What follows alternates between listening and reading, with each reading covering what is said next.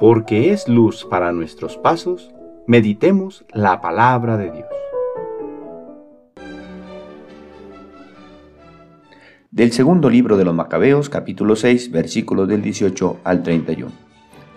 Había un hombre llamado Eleazar, de edad avanzada y aspecto muy digno. Era uno de los principales maestros de la ley. Querían obligarlo a comer carne de puerco, y para ello le abrían a la fuerza la boca.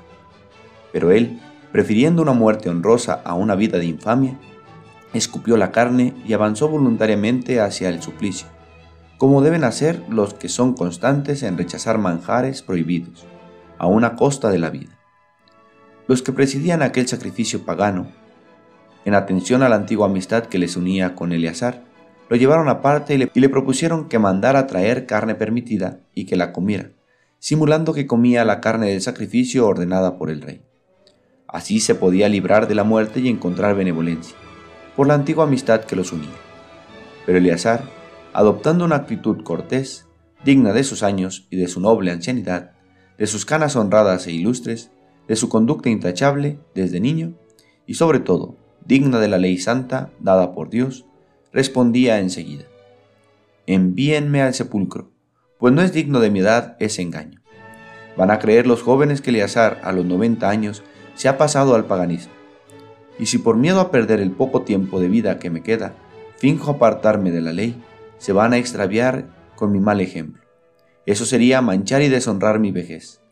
Y aunque por el momento me librara del castigo de los hombres, ni vivo ni muerto me libraría de la mano del Omnipotente. En cambio, si muero ahora como un valiente, me mostraré digno de mis años y dejaré a los jóvenes un gran ejemplo, para que aprendan a arrostrar voluntariamente una muerte noble por amor a nuestra santa y venerable ley. Dicho esto, se fue enseguida hacia el suplicio. Los que lo conducían, considerando arrogantes las palabras que acababa de pronunciar, cambiaron en dureza su actitud benévola.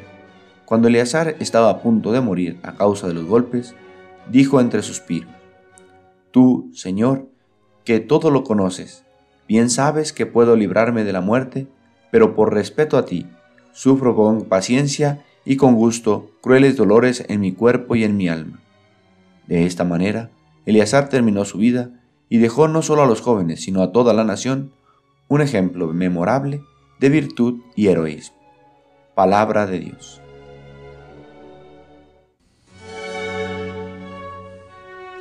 Martes de la trigésimo tercera semana del tiempo ordinario.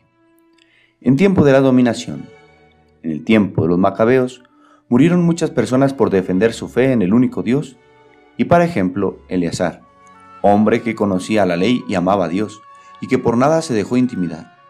Quiso dar testimonio de su fe para que los más jóvenes no dejaran a Dios. Para librar la muerte, lo único que le pedían era comer carne prohibida por la ley de Dios en el Antiguo Testamento, carne de puerco. La gente cercana le decían que podía simular, pero él sabía que los jóvenes le observaban.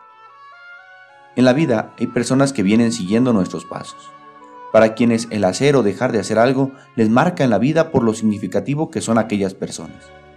¿Quién no recuerda un buen consejo de sus padres o abuelos, o aquellos bellos ejemplos de piedad, de valentía, de educación y de tantas virtudes que con su vida nos enseñan? Pero también existe la otra cara de la moneda, cosas que no olvidamos, pero por lo contrario, regaños, violencia en casa, vicios, el dolor que causaron.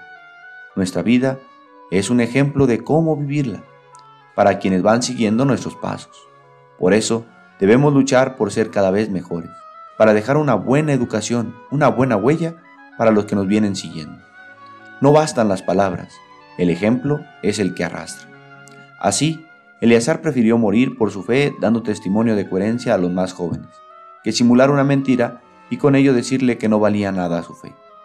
¿Y tú ¿Qué ejemplo les das a aquellos que siguen tus pasos? El Señor esté con ustedes.